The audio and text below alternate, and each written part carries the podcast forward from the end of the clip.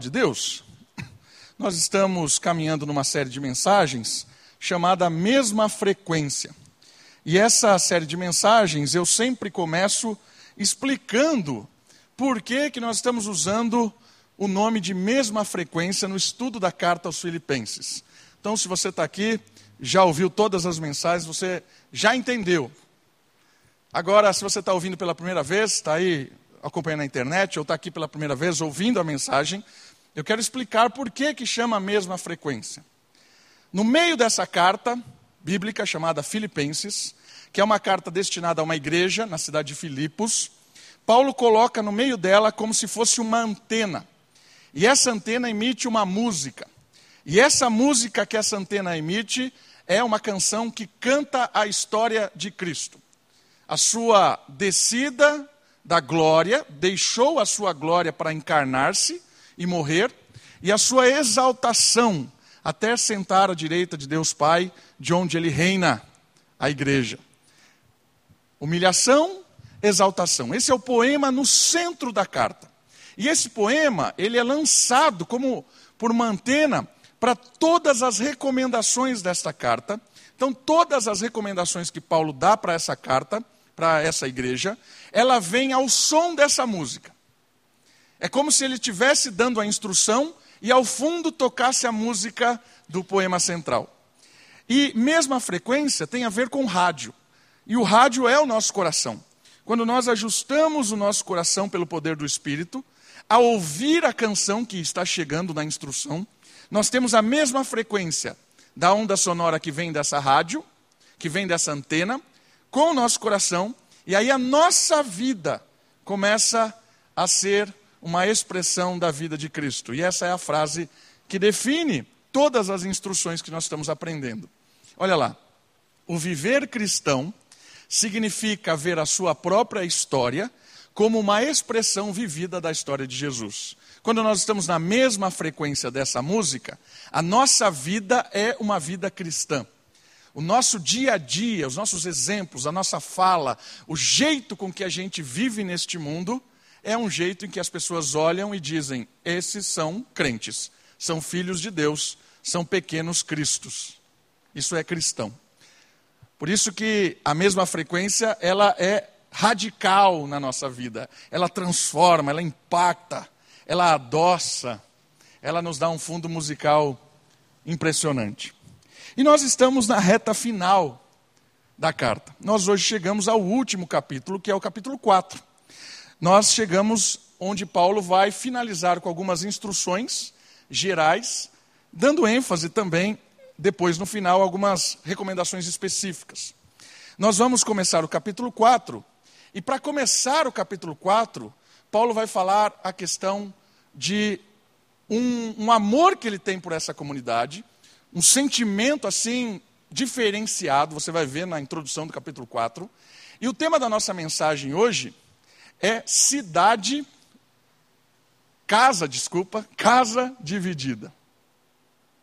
O tema da nossa mensagem é casa dividida. Porque o apóstolo notou um problema ali naquela comunidade, que estava fazendo com que a música que tocava já não estava tocando de uma forma que trazia uma unidade naquela comunidade, naquela igreja. Parece que o apóstolo notou um problema que estava trazendo uma divisão para aquela igreja, e ele traz agora uma recomendação para que haja harmonia de novo, para que aquela divisão seja extinta, para que aquele probleminha possa ser resolvido e venha uma unidade. E da onde vem essa ideia de casa dividida? A casa dividida não prevalece, a casa dividida não permanece, a casa dividida ela se rompe. Alguns personagens usaram isso e a gente vai ouvir sobre eles. Um dos conhecidos personagens históricos que falou sobre casa dividida foi esse indivíduo, chamado Abraham Lincoln. Abraham Lincoln é um dos três maiores presidentes dos Estados Unidos, considerado um dos três maiores que já ocuparam esse cargo. Abraham Lincoln, em 1858, ele pronunciou talvez o seu primeiro discurso na área política. Ele estava concorrendo ao cargo ao Senado, ele não tinha sido ainda presidente, e ele pronunciou um discurso enquanto estava disputando o cargo de, senador. E o seu discurso está na internet, se você quiser baixar. Tem o título Casa Dividida. Tem o título que carrega essa ideia de divisão. E Abraham Lincoln, ele é muito popular porque ele enfrentou um problemaço nos Estados Unidos. Quando ele é eleito presidente, em 1861, ele pegou um, um, um Estados Unidos dividido, sul e norte, um tempo de guerra civil, e o tema central era o tema da escravidão. Região do sul dos Estados Unidos, nos Estados Unidos era um grupo de estados, se podemos chamar assim, escravistas, usavam escravos e tudo mais. O grupo do norte era abolicionista, lutavam contra a escravatura. E era uma guerra civil, o país estava dividido. E nesse discurso, eu trouxe um pedaço desse discurso, eu quero ler para você. Olha só o que ele diz, Abraham Lincoln. Nesse discurso, antes de ser presidente, depois, quando ele foi presidente, ele uniu o país. Por isso que ele é tão reconhecido. Ele fez com que ele era um cara que lutava contra a escravidão, ele lutava pela liberdade, pela democracia, e quando ele ganhou as eleições, ele lutou bravamente para que o país se unisse e resolvesse esse problema da escravidão. Olha só um trecho do discurso dele. Uma casa dividida contra si mesma não pode permanecer. Eu acredito que este governo não pode suportar permanentemente ser metade escravo e metade livre. Eu não espero a divisão da união. Eu não espero ver a casa cair, mas espero que ela deixe de ser dividida. Ela terá que se tornar toda uma coisa ou outra. Ele lutou por isso. É muito interessante que no primeiro ano que ele era presidente, e que ele já começou a unir o país e combater bravamente aqueles que eram escravistas, né, escravatura, boa parte da, dos confederados do Sul vieram para a nossa região. Né? Santa Bárbara do Oeste, Campinas, e depois veio a se formar a Americana. Veio fugindo, né? Ou, não só fugitivos, teve gente que morava na região sul e não queria confusão. O negócio começou a pegar fogo nos Estados Unidos, saíram de lá, vieram para cá. Tem uma migração americana muito grande, em torno de 30, 50 mil pessoas vieram nessa época dos Estados Unidos para o Brasil. Uma boa parte delas vieram aqui, faz parte da nossa história de Americana, de Santa Bárbara, é dos confederados, é dessa época que vieram para cá. Então, é um personagem que está próximo, por incrível que pareça, da nossa própria história. E, e olha que legal. Da onde vem essa base do discurso da casa dividida? Olha lá da onde vem. Sabe de onde está esse texto? Olha lá. Jesus conhecendo os seus pensamentos, disse-lhes: Todo reino dividido contra si mesmo será arruinado, e toda cidade ou casa dividida contra si mesmo não subsistirá, não existirá. Esse é um discurso de Jesus no Evangelho de Mateus, capítulo 12. E ele, quando Jesus foi confrontado pelos fariseus e pelos líderes religiosos, de que ele expulsava o demônio em nome de Beuzebu, dizendo assim: você está expulsando os demônios porque você é um deles. E aí Jesus diz assim: como é que um reino vai permanecer sendo dividido? Se eu estou expulsando um demônio em nome do demônio, eu estou destruindo a minha própria, o meu próprio reino. Você não sabe o que você está falando. Jesus é, explica para eles que o que ele está fazendo, ele está resgatando as pessoas do reino das trevas. Ele está trazendo o reino da luz. E não que ele é do próprio reino, porque o reino que se divide não permanece, nem o reino das trevas. Esse princípio é um princípio de unidade tão grande que nem o demônio consegue permanecer com o seu exército dividido. Por isso, se esse princípio é um princípio tão sério de unidade, que a casa dividida ela ruína, ela desmorona, ela cai, Paulo, ao ver a igreja que ele tanto amava, em Filipos, com um problema que estava causando uma divisão naquela igreja, ele já orienta: casa dividida vai cair. Por isso a gente precisa trabalhar com isso. Então nós vamos para o texto. Quero convidar você a abrir a sua Bíblia em Filipenses capítulo 4. E nós vamos ler os três primeiros versículos. Paulo trabalhando com a questão dos problemas de uma casa dividida. E como resolver os problemas de uma casa dividida. Diz assim a palavra de Deus. Portanto, meus irmãos, a quem amo e de quem tenho saudades, olha o carinho que ele tem por essa igreja. Minha alegria e coroa, permanecei assim, firmes no Senhor, amados. Suplico a Evódia e a Sintique que entrem em acordo no Senhor. E peço também a ti, meu verdadeiro companheiro, que as ajudes, pois trabalharam comigo no Evangelho, junto com Clemente e com meus outros cooperadores, cujos nomes estão no livro da vida. Paulo usa dessa carta para trazer os perigos de uma igreja dividida. E um dos perigos que ele já põe no primeiro versículo é que uma igreja dividida, ela enfraquece a, a, a vida. É, uma casa dividida enfraquece a vida da igreja. Paulo fala isso no primeiro versículo. Olha o que ele diz: Permanecei firmes no Senhor. Por que permaneceis firmes no Senhor? Olha lá.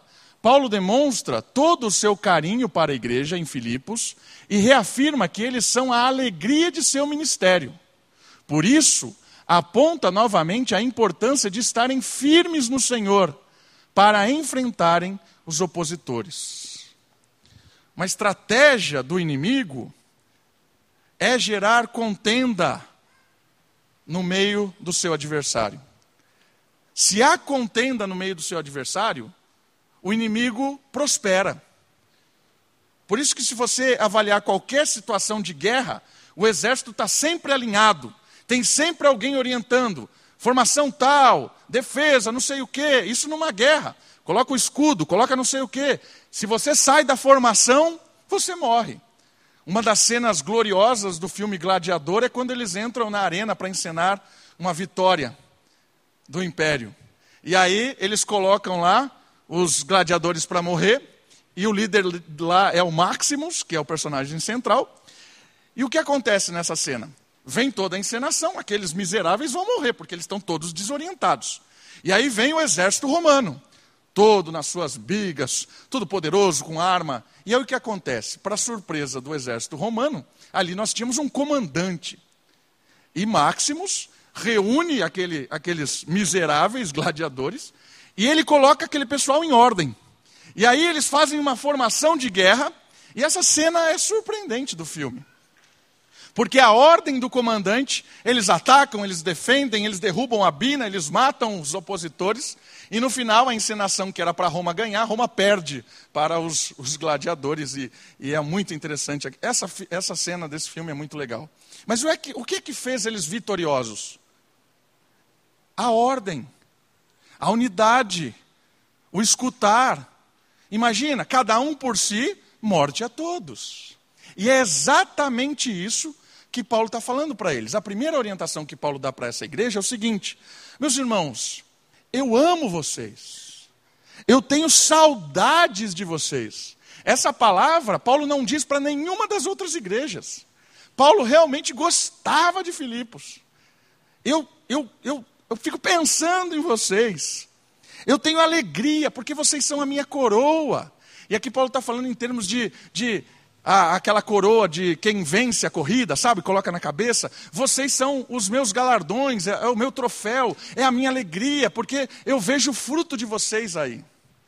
Então, essa alegria de Paulo, porque gostava dessa igreja, ele fala assim para eles: vocês estão baixando a guarda o inimigo vai derrubar vocês. Porque vocês precisam estar firmes no Senhor. Vocês precisam firmeza.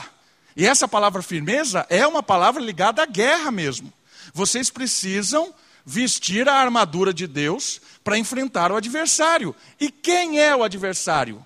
E aí eu quero que você deixe seu seu, seu dedinho aí e volte no livro anterior, Efésios capítulo 2. Quem é o adversário? O adversário é o de sempre. Capítulo 2 de Efésios, eu quero ler os três primeiros versículos. O adversário de quando nós éramos ímpios, e o adversário continua sendo quando nós somos crentes. Olha só, Efésios capítulo 2, versículo 1 até o 3. Ele, Deus vos deu vida, estando vós mortos nas vossas transgressões e pecados, nos quais andastes no passado, no caminho deste mundo, ou no sistema implantado. Vocês andavam segundo o sistema implantado. Andavam segundo o príncipe do poderio do ar, do espírito que agora age nos filhos da desobediência. Eram escravos do próprio diabo. Satanás, o opositor, governava sobre a sua desobediência, entre os quais todos nós também antes andávamos, seguindo os desejos carnais, ou seja, o nosso próprio coração, fazendo a vontade da nossa carne, do nosso prazer fora de Deus, da nossa mente. E éramos, por essência, por natureza, filhos da ira, assim como os demais. Quem são os opositores? Os três clássicos opositores das Escrituras: o mundo. E o que é o mundo? O mundo não é a criação de Deus. O mundo é o sistema que rege. O mundo é aquele que determina os princípios, o que é felicidade, o que é amor, o que é prazer, o que é sucesso, o que é vitória, o que é uma vida bem-sucedida, o que é uma boa carreira. Esse é o mundo que estabelece os padrões para você viver. E por que, que ele é um opositor? Porque o mundo faz com que a gente se divida. Como é que você faz para entrar na faculdade? Você tem que vencer alguém. Então, estude para que você fique acima dos outros. Percebe como o nosso sistema é mecânico? É mecanizado. Ah, mas por que, que você fazer isso? Ah, eu vou fazer isso para ter uma vida boa, para ser melhor que alguém, para que alguém me sirva, para que eu tenha não sei o quê, para que eu chegue em tal lugar. O mundo é competitivo. O mundo é competitivo. O mundo em que a gente vive não cabe um sistema complementar, de unidade, de amor. Não cabe isso no mundo. Tanto é que se você, o pessoal diz que se você for bobo, o pessoal vai passar a perna em você, vai ficar para trás. Então você tem que ser esperto. Porque o mundo é dos espertos, já ouviu isso? E realmente essa frase é verdadeira. O mundo é dos espertos. Porque o mundo jaz no maligno. O mundo é opositor. O mundo vai colocar no nosso coração a ideia de competição, a ideia de quem canta melhor, a ideia de quem prega melhor, a ideia de quem faz alguma coisa melhor, do melhor não sei o quê, a ideia de que sempre alguém tem que ser melhor que o outro. Essa é a estratégia do mundo. Permaneçam firmes no Senhor. Por quê? Porque no reino de Deus o maior é o menor. Quem serve é o maior. E quem é o maior de todos? Aqueles que, aquele que serviu todos. Cristo Jesus, que morreu no lugar de todos os que creem. Jesus serviu a todos nós. Por isso ele é o maior do reino. O maior é o que serve. Oposto ao mundo. O mundo vai dizer para nós que o maior é aquele que é servido. Por isso que o mundo é um opositor. E o outro opositor é o diabo. E às vezes a gente tem dificuldade de falar no diabo. Porque o diabo às vezes vira um mito. É uma lenda, coisa medieval, o diabo não existe. Meus irmãos, o diabo, a melhor estratégia que ele alcançou aqui onde nós vivemos é ser imperceptível. Quanto mais ele não aparece, mais ele galganha. Quanto mais as pessoas esquecem ele, mais terreno ele ganha. E o diabo tem um propósito: matar. Esse é o propósito do diabo. O diabo veio para matar. ele é o rei da morte. E ele usa todas as suas armas para promover morte. Ele é o pai da mentira, ele é o pai da ilusão, do engano, ele é o pai da intriga. O diabo causa divisão. E o outro inimigo é a nossa própria carne, nossos próprios desejos, nossos próprios sonhos, a nossa própria inclinação moral de querer ser melhor que o outro.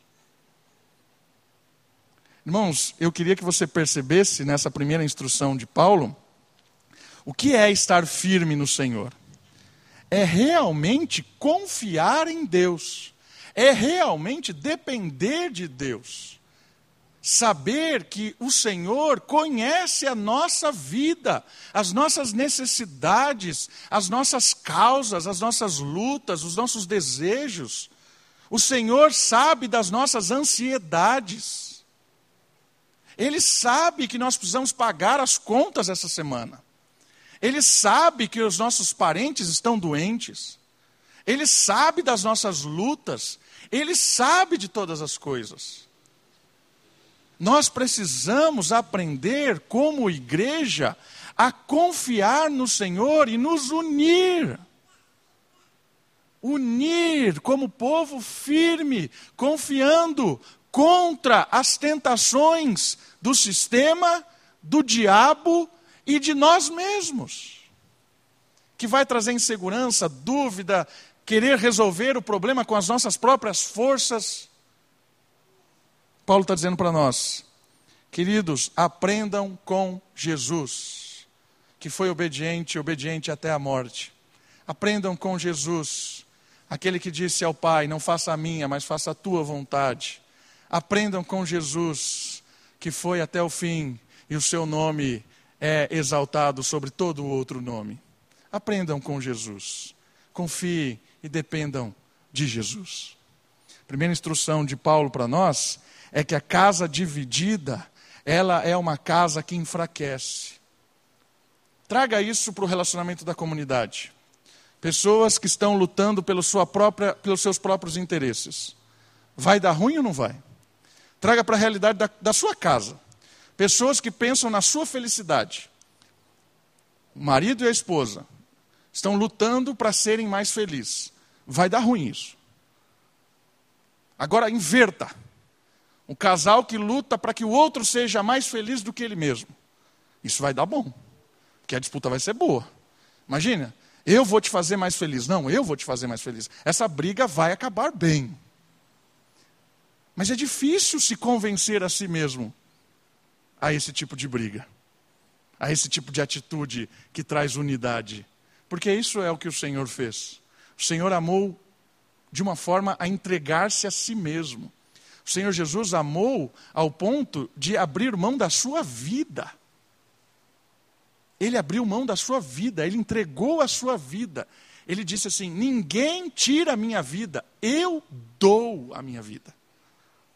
Jesus é o exemplo máximo de alguém que amou o outro e não a si mesmo, num sentido egoísta. E sabe o que é o impressionante disso? O impressionante é que quando você ama, você experimenta algo sobrenatural, maravilhoso, que a gente vai ver já já. O amor entregue é um amor que traz satisfação, complemento você se sente realizado. Igreja dividida é uma igreja enfraquecida. Igreja em que cada um pensa por si, sem unidade, é alvo do diabo, do mundo e de pessoas egoístas. Segundo conselho de Paulo sobre uma casa dividida. Uma casa dividida é uma casa que desfoca a missão. Por que, que desfoca a missão? Porque a pessoa para de pensar no coletivo e pensa no pessoal. E é exatamente o que aconteceu aqui. Suplico a Evódia e a Sintique que entrem em acordo, porque elas perderam o rumo missional e agora compraram o rumo pessoal. É o que eu quero estão em desacordo, brigaram por algum motivo. O que eu quero é o que importa, certo?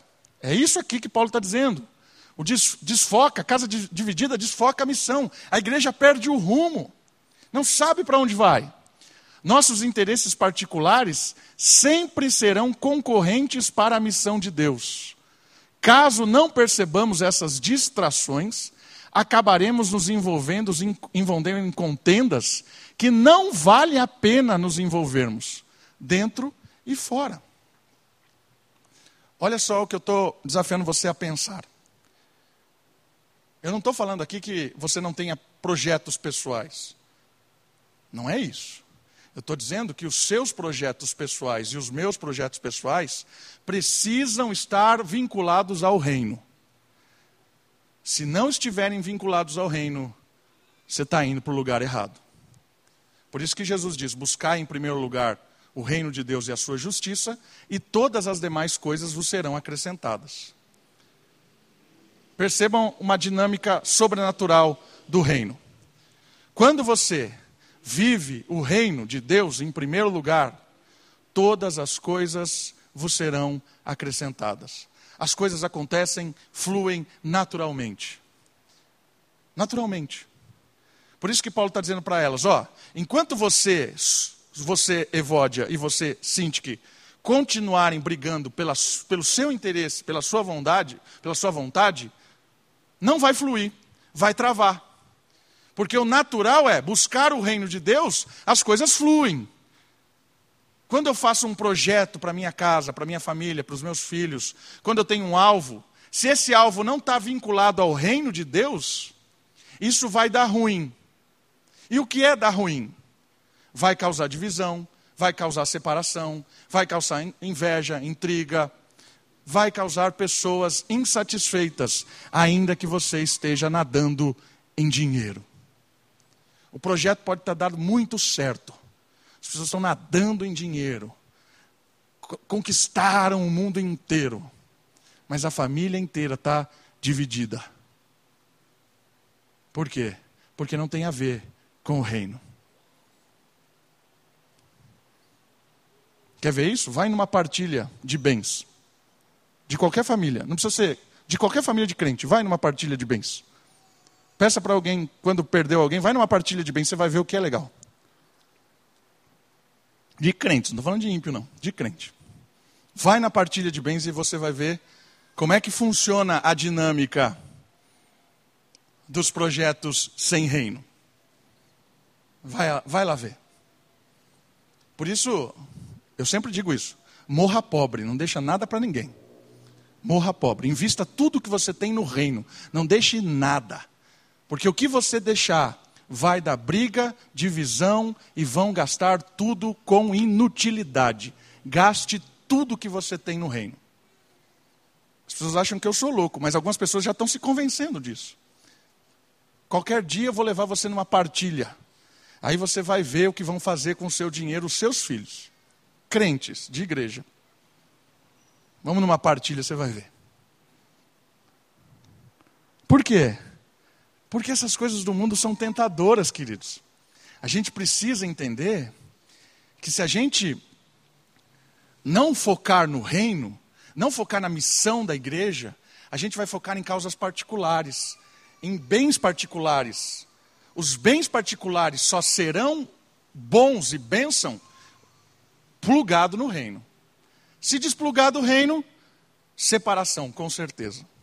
E olha só, essas duas irmãs, elas não eram pessoas é, ruins. Olha só o que ele diz no versículo 3: Pois trabalharam comigo no evangelho, com outros cooperadores, estão no livro da vida, não são pessoas ruins, não são falsos irmãos. Paulo acabou de dizer nos versículos anteriores aqueles que são inimigos da cruz. Os caras que estão na igreja só para perturbar, só para causar confusão, só com coisas falhas. Os inimigos da cruz que estão na igreja foram combatidos no versículo 18, 19, 20, 21 do capítulo 3. Mas agora ele está falando de gente boa, gente envolvido com a causa, gente que ama o evangelho, gente que colabora, mas que perdeu o foco. Por quê? Porque parou de pensar no reino, no coletivo, e por algum motivo essas duas quiseram algo em particular maior do que o reino.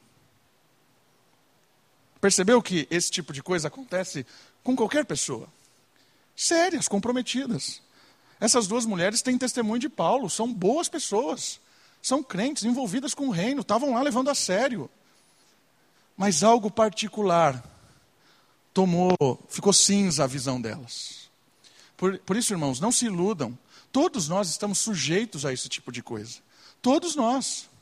Não é porque eu sou pastor que eu não vou perder o foco do reino em coisas particulares. Eu estou sujeito todos os dias a isso.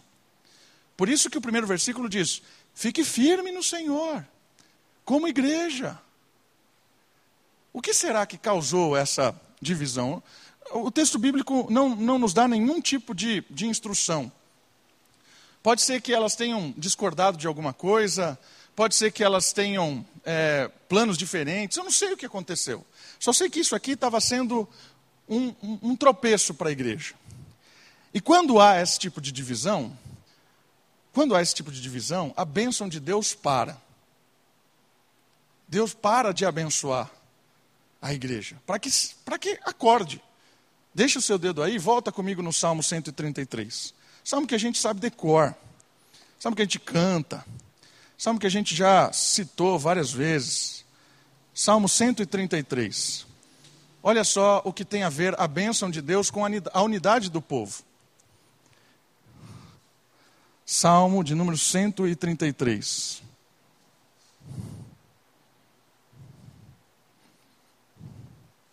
Olha só.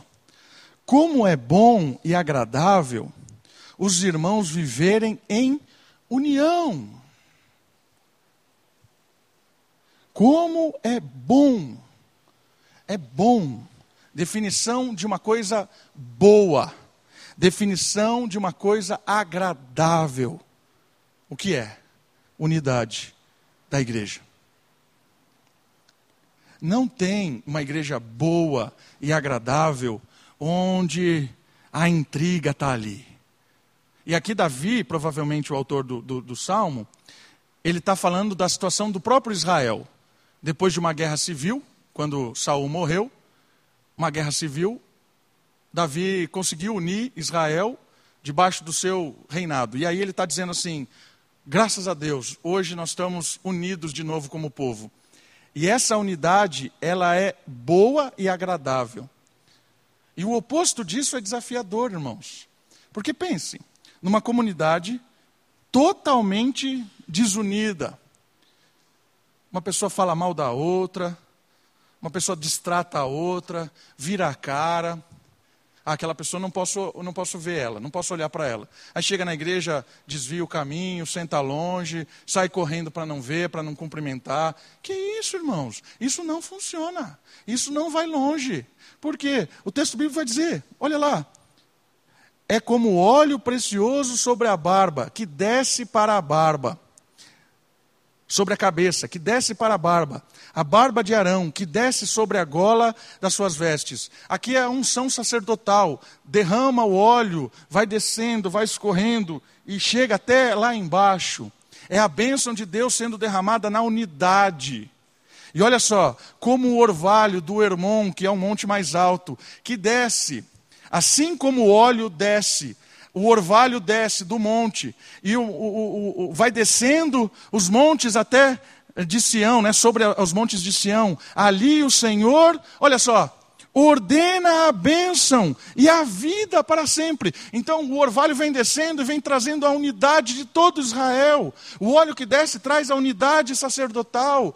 Sem unidade não tem bênção, não tem vida. É uma igreja, talvez ativista, talvez cheia, talvez um monte de coisa que você queira ditar de atributo, mas uma igreja dividida é uma igreja que não tem bênção de Deus.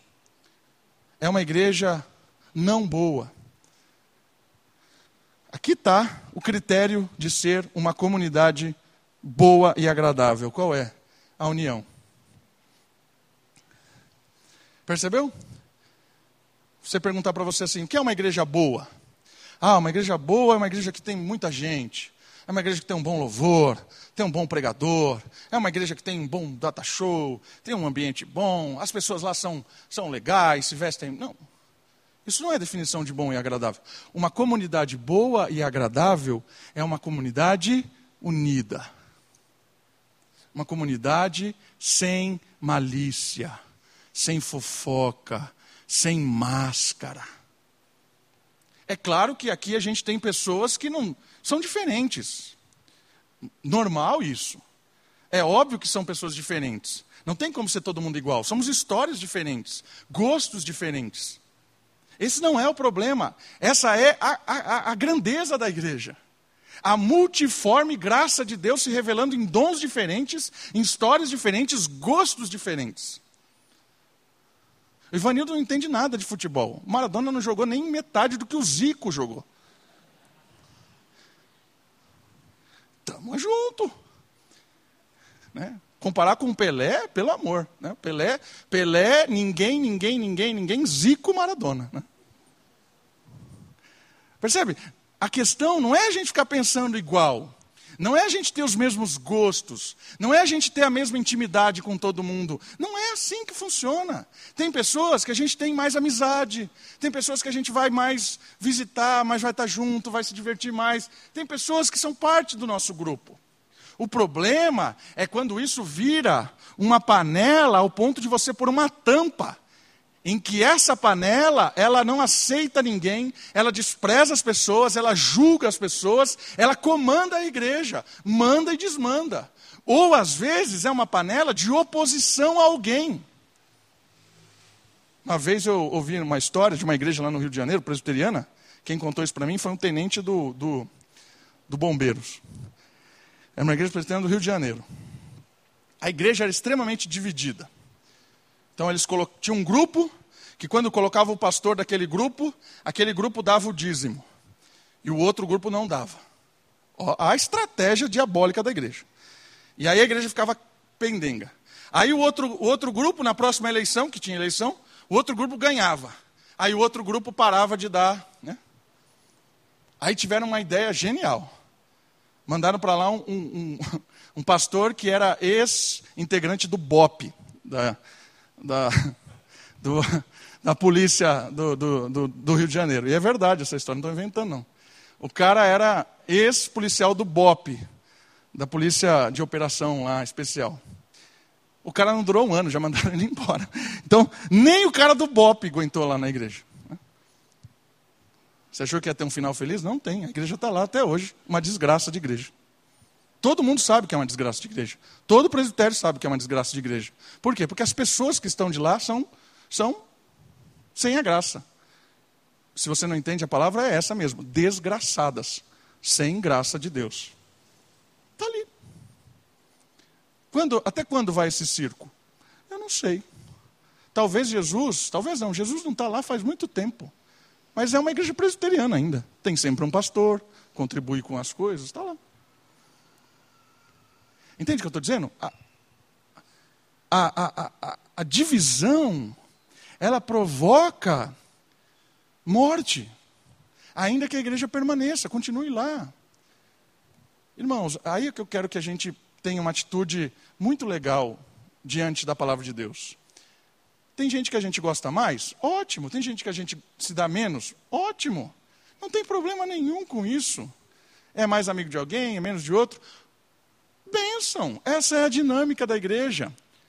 O problema está quando a gente começa a fazer diferença. Quando a gente começa a distratar, quando a gente começa a falar mal, quando a gente começa qualquer coisa que cause a intriga. O que Paulo está dizendo para nós é que interesses pessoais desfocam a missão da igreja. E um outro ponto muito importante que eu queria chamar a sua atenção aqui é esse ponto aqui. Você percebeu que são duas mulheres, né? São duas mulheres. E olha só uma coisa muito importante.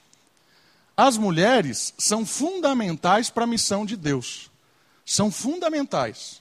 E a palavra fundamental significa que sem as mulheres não tem missão. Por isso que é fundamental. Tanto é que Deus disse para Adão: não é bom que esteja só. Por quê? Porque sozinho Adão não faria a missão de Deus. Lhe farei uma auxiliadora idônea. E a palavra auxiliadora é: farei para você uma pessoa igual a você, que fará com que você consiga fazer a missão. Sem ela você não vai fazer. É isso que Deus disse para Adão. Por isso que as mulheres são fundamentais para a missão de Deus neste mundo, sempre. Então, uma sociedade em que tira as mulheres da dinâmica do dia a dia é uma sociedade que vai acabar mal. Porque as mulheres são essenciais para a rotina do mundo. Porque o domínio foi dado para o homem e para a mulher para dominar sobre toda a criação. Se não tem mulher, vai dar ruim. O contrário também é verdade. Se só tem uma sociedade onde tem as mulheres e os homens não estão envolvidos, vai dar ruim. Isso também acontece dentro da igreja. Papel, a função, a ação das mulheres dentro da igreja é fundamental. E eu quero pegar uma citação de um historiador para você ver a realidade desse contexto de Filipe, que aqui é Macedônia. Como eram as mulheres da Macedônia?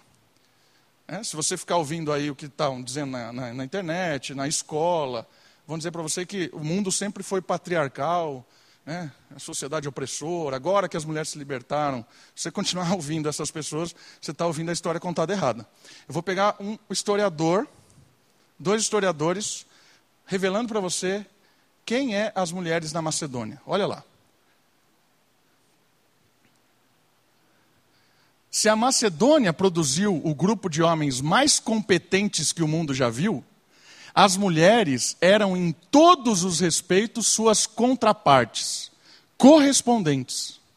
Elas desempenhavam papel importante nos negócios, recebiam enviados e obtinham concessão para eles, da parte dos seus maridos. Construíam templos, fundavam cidades, contratavam mercenários, comandavam exércitos, erigiam fortalezas e funcionavam às vezes como regentes ou mesmo magistratura de lugares.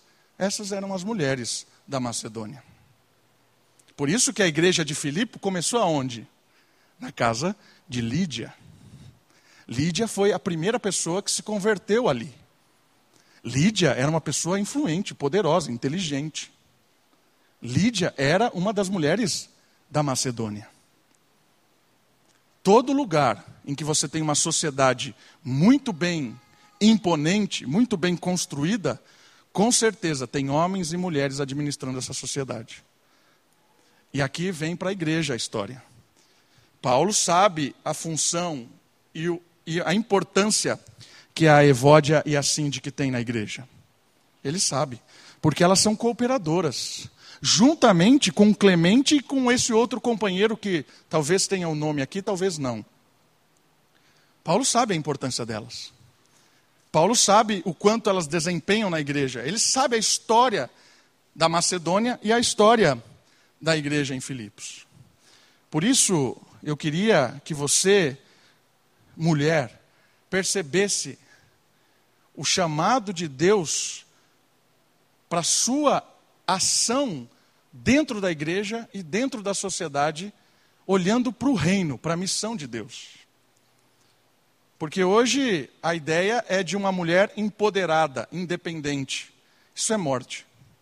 Assim como um homem empoderado, independente, também é morte. Porque Deus criou homem e mulher complementares e não independentes. Quando o homem acha que não depende de ninguém, é morte. Quando a mulher acha que não depende de ninguém, é morte.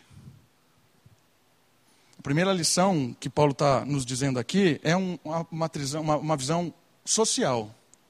Síndique, Evódia, vocês são testemunho para a comunidade.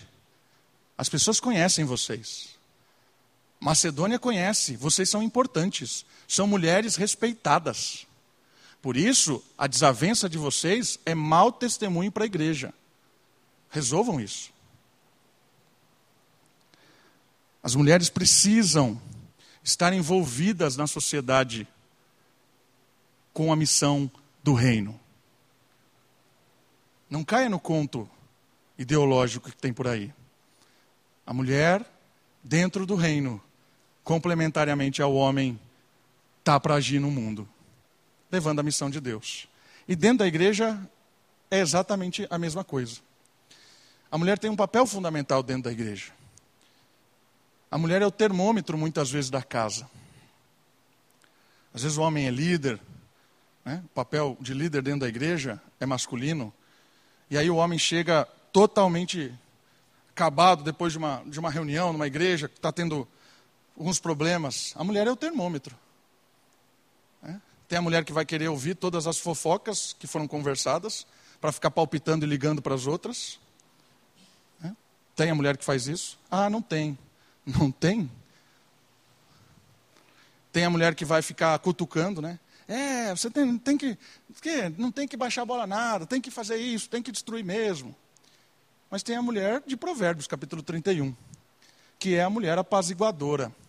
A mulher que vai trazer a estabilidade, que vai consolar, que vai dar ânimo, que vai ser auxiliadora, que vai empolgar, animar, vai dar esperança Vamos lá, estamos juntos.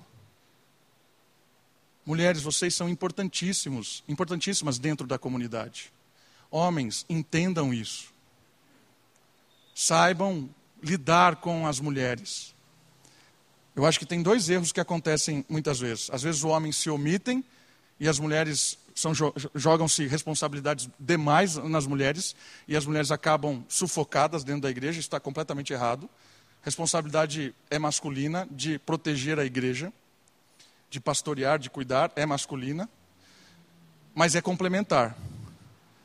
Então os homens precisam assumir as suas responsabilidades de homens, de proteger, de cuidar, de amar, de direcionar a comunidade, mas também entender que a mulher é, tem um papel fundamental na igreja, de pastoreio, de cuidado, de amor, de ensino. Quem é que vai ensinar as mais novas. Quem é que vai ensinar a fé? As mulheres. Paulo fala isso em Timóteo. As mulheres mais velhas devem instruir as mais novas. Essa é a dinâmica da igreja. Percebam, mulheres, vocês são fundamentais para a unidade da igreja. Homens, vocês são fundamentais para a unidade da igreja. E perceba que não eram as mulheres que tornaram a sociedade macedônia um testemunho imponente. Olha de novo a primeira fase. Se a Macedônia produziu um grupo de homens mais competentes que o mundo já viu, olha essa frase que, que interessante. As mulheres eram todos os respeitos, em todos os respeitos, suas contrapartes ou complementares correspondentes. Esse é o sinônimo de uma igreja forte, complementar, unida. As mulheres precisam agir na comunidade. Não como Evódia e Cindy que estavam aqui desfocadas, mas ajustando, cooperando para o bem da comunidade. E por último, a última instrução do apóstolo sobre uma casa dividida. Uma casa dividida gera pessoas desinteressadas. Olha o versículo 3. Peço também a ti, meu verdadeiro companheiro. Aqui pode ser Císigo. Císigo.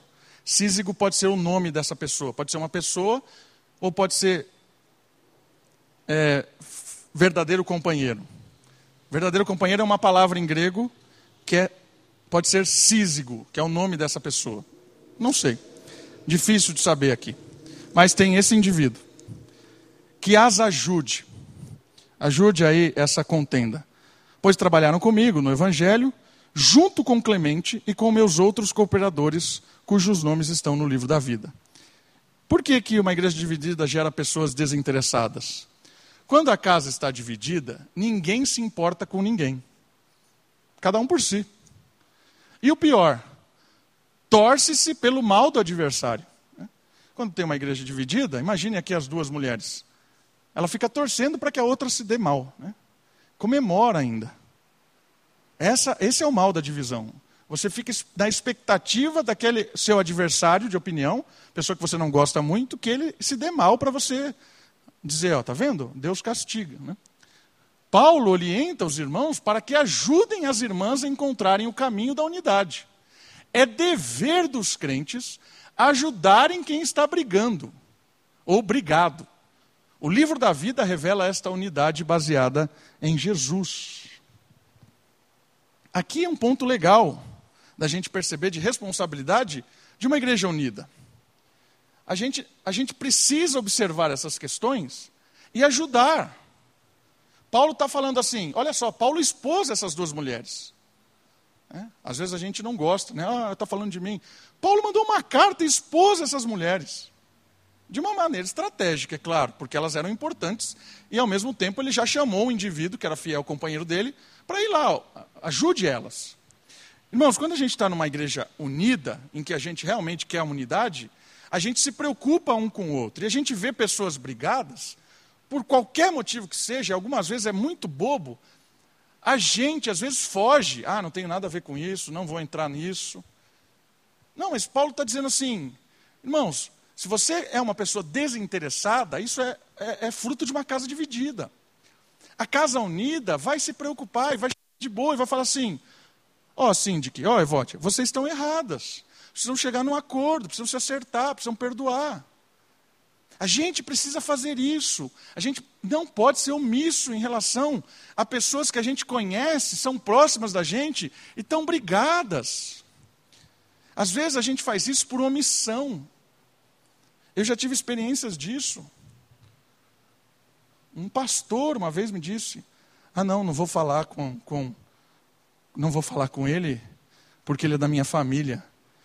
Então, eu vou deixar ele brigado, fazendo tudo errado, porque para mim é conveniente. Se eu disser para ele, imagina, eu vou dizer para esse membro da minha família que ele está errado, ele vai ficar, vai ficar brigado comigo, não vai cuidar mais das minhas net, das netas, né? não vai cuidar das minhas filhas.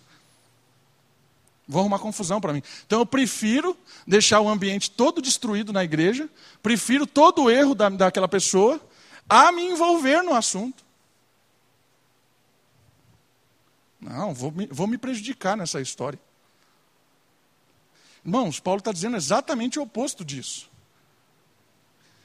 Casa dividida, a gente precisa orar, pedir a Deus sabedoria e conversar com essas pessoas, promovendo a unidade.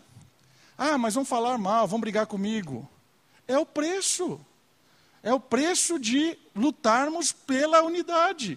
Porque a gente já percebeu, sem unidade enfraquece, sem unidade não tem bênção de Deus, sem unidade a igreja vai para um lugar que não tem nada a ver com o reino, sem unidade, vai ser apenas um grupo de pessoas com opiniões próprias, vivendo uma vida egoísta, fingindo que é uma igreja e caminhando nesse mundo como uma, uma ovelha sem pastor.